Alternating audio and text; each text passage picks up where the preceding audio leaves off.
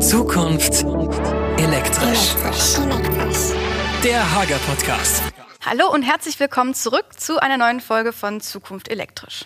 Ihr wisst, wir wollen mit euch zusammen in diesem Podcast Zukunftsthemen in der Elektrobranche besprechen. Und viele dieser Themen drehen sich um die aktuell große Herausforderung Klimawandel, besonders in der Elektrobranche. Das Gute, daraus entstehen viele Ideen, Lösungen und auch Produkte, um eben beispielsweise Energien effizienter zu nutzen. Aber man muss auch dazu sagen, all das kostet natürlich Geld und hängt sehr, sehr häufig mit einer Investition in den eigenen vier Wänden zusammen. Aber das Gute. Und das ist das Thema, das wir heute haben. Wir mhm. werden darüber reden, wie man zum Beispiel auch Zuschüsse kriegt. Ganz genau. Und äh, dazu gibt es eine sogenannte BEG-Umlage, aber dazu haben wir uns einen Fachmann eingeladen. Wir sind wieder nicht alleine, genau. Genau, das ist der Alex. Ja, hallo zusammen. Äh, Kennen wir schon hier. Genau, das ist der gleiche Alex wie letztes Mal auch. Der ist, glaube ich, irgendwie sitzen geblieben, aber egal.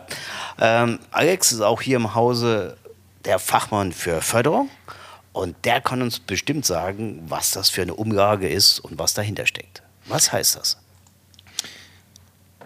Ja, das BEG, ähm, nochmal so eine schöne Abkürzung, ähm, steht für Bundesförderung für effiziente Gebäude und ist im Gesamtteil ein Teil der BMWI-Förderstrategie. Auch schon wieder eine, eine kurze Abkürzung, aber egal. Ich glaube, wir wissen ungefähr, um was es geht. Bundesministerium für Wirtschaft, Entschuldigung. Abkürzungen sind meistens ich dachte, kurz. Ja. Sich so, schon wieder so trocken an, aber ich denke, es ist ja gar kein trockenes Thema. Deswegen besprechen nee. wir es ja hier. Es geht uns total was an. BEG. Um was geht es jetzt konkret? Erklär mal ein bisschen, was man sich darunter vorstellen kann. Wen spricht es an? Also grundsätzlich spricht es äh, natürlich Privatpersonen an, die ihr Haus sanieren oder auch neu bauen wollen. Es spricht aber auch Kommunen an, also eigentlich eine Vielzahl von Adressaten, die es anspricht. Und äh, wie Gernot ja schon gesagt hat, es geht hier um das Thema Zuschuss, Förderung. Also wenn ich eine gewisse Investition tätige, dass ich dafür dann auch dementsprechend einen Förderzuschuss bekomme. Okay, Förderzuschuss heißt, man bekommt Geld. Ich kenne das von meinem Eigenheim. Ich habe zu Hause auch energietechnisch etwas aufgerüstet, die ganze Sache. Habe eine Heizung eingebaut und eine neue Heizung eingebaut und habe auch äh, die Fenster saniert und habe da zum Beispiel 20% Zuschuss bekommen für die Fenster. Ja, genau, gerne. Und das ist im Prinzip die bekannte klassische Förderung, die man kennt. Ne? Dämmung vom Haus, neues Dach, äh, Fenster, Heizungsanlage. Genau. Aber ganz neu, seit letztes Jahr, also Januar 2021, gibt es im Rahmen des BEG auch Förderungen für Elektrotechnik spezifisch. Cool. Moment, ich habe da irgendwas aber gelesen, dass das gestoppt wurde? Dass die Frage kommt, habe ich, hab ich schon fast vermutet. Also ist nicht, ganz, ist, ist, ist nicht ganz richtig. Klar, es gab dort eine Neujustierung, beziehungsweise es wird eine Neujustierung geben. Das heißt, ähm, dass ein gewisser Anteil des BEGs das BEG besteht ja nicht nur aus Einzelmaßnahmen, sondern das BEG besteht ja aus verschiedenen Bereichen, wie zum Beispiel die Wohngebäude- und Nichtwohngebäudeförderung vom Neubau. Das ist der Bereich, der wurde ausgesetzt und wird neu aufgebaut. Der von mir angesprochene wichtige Teil für die Elektrobranche, die sogenannte BEG-Einzelmaßnahmen, läuft völlig unverändert weiter. Was heißt das Einzelmaßnahme? Heißt das, bild mal ein Beispiel. Ähm, Einzelmaßnahmen ist im Prinzip die Thematik, wenn ich jetzt nicht das gesamte Haus betrachte und das gesamte Haus zu so einem Effizienzhaus umbauen möchte, was jetzt bei Wohngebäude nicht Wohngebäude ist, sondern wenn ich in einer Bestandsimmobilie nur gewisse Bestandteile erneuern möchte, also zum Beispiel nur das Dach oder nur die Heizung oder nur jetzt neu die Elektrotechnik. Das heißt, wenn ich zu Hause zum Beispiel aufrüsten möchte und möchte mir eine Sprechanlage einbauen, Video zum Beispiel, das heißt, ich kriege das auch gefördert? Genau. Das ist jetzt im Prinzip ähm, in einem neuen Tatbestand innerhalb der Förderung ähm, festgesetzt und festgeschrieben, seit, wie gesagt, jetzt ungefähr einem Jahr, dass auch Bestandteile der Elektrobranche, sogenanntes Efficient Smart Home, förderfähig ist und 20 Prozent Fördersumme natürlich dann für den Endkunden gibt. Darunter fallen dann zum Beispiel die angesprochene Sprechanlage, aber auch Themen wie äh, Visualisierung, also Domovea, und halt allgemeine Gebäudesteuerungsthematiken und Energiemanagement. Okay, ich habe jetzt zu Hause eine neue Heizung eingebaut mhm.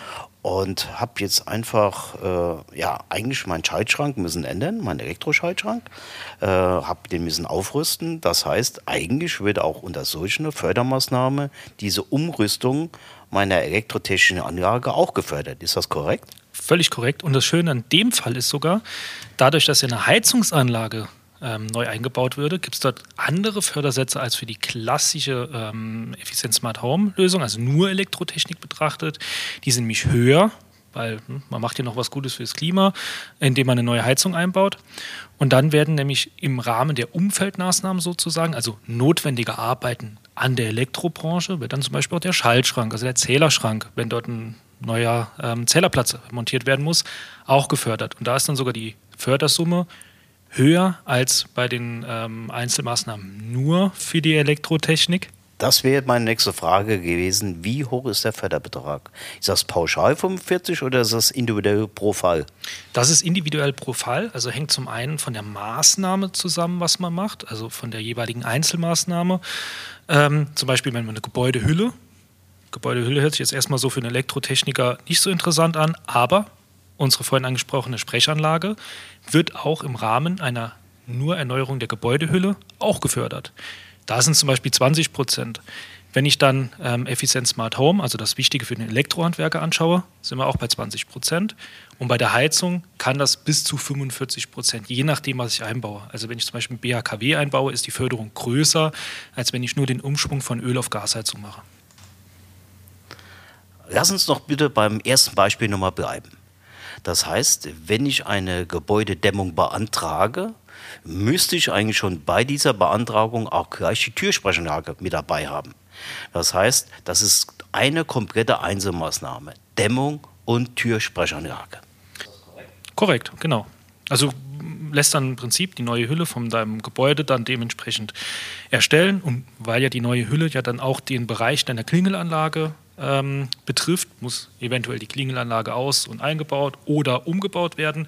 Und auch die gesamten Arbeiten des Elektrohandwerks, also Ausbau der Klingelanlage, neue Verdrahtung, nochmal neuer Einbau, wird dann auch gefördert.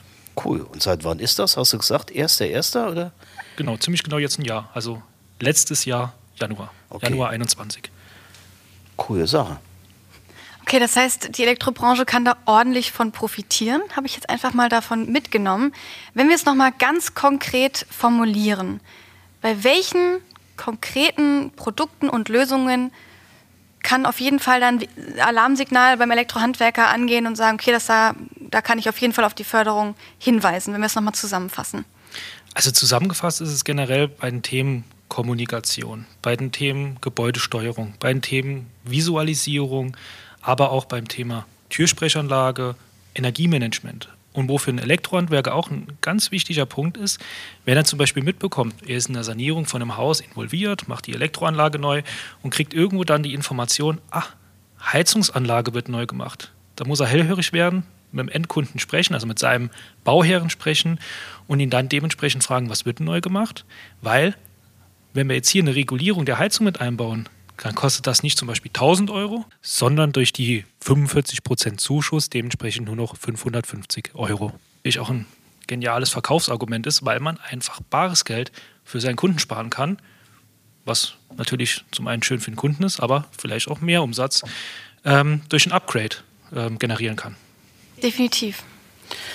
Ähm, noch eine Frage habe ich, und zwar, wie ist denn der Ablauf? War mir klar, dass diese Frage jetzt kommt. Ja, logisch. Ich kenne den. Kohle ist immer wichtig, ja. Kohle ist immer wichtig. Wie ist der Ablauf? Bei meiner Heizung musste ich einen Energieeffizienzberater ins Boot holen. Das heißt, den musste ich einfach äh, ja schon gleich bei der ersten Beratung mit hinzuholen. Äh, der hat auch die Sache letzten Endes, ich nenne es mal so, überwacht.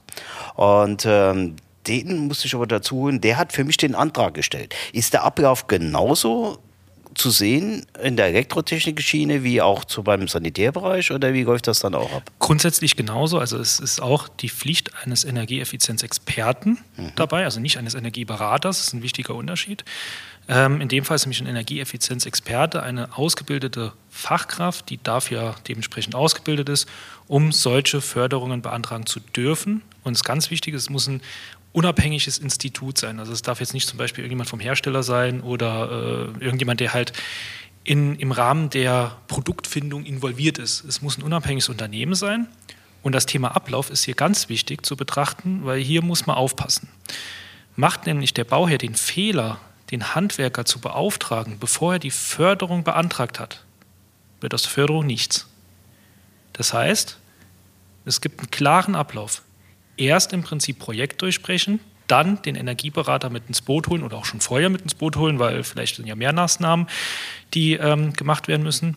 Dann im Prinzip mit dem Energieeffizienzexperten das Projekt durchstrichen, die Antragstellung bei dem Institut, also dem BEG bzw. der BAFA, das ist das Institut da hinten dran, ähnlich wie die KfW, ähm, dort an, den Antrag stellen, warten auf die Prüfung und die Vorabbewilligung und erst dann darf der Elektrohandwerker beauftragt werden und dementsprechend die Maßnahmen realisiert werden. Das und am Ende des Tages kriegt man Geld. Ja. Das ist wichtig, weil das äh, ist ja wahrscheinlich nicht klar ja. in dem Rahmen. Ja. Die Spielregeln muss man einhalten, schon hat man ein Problem. Ja.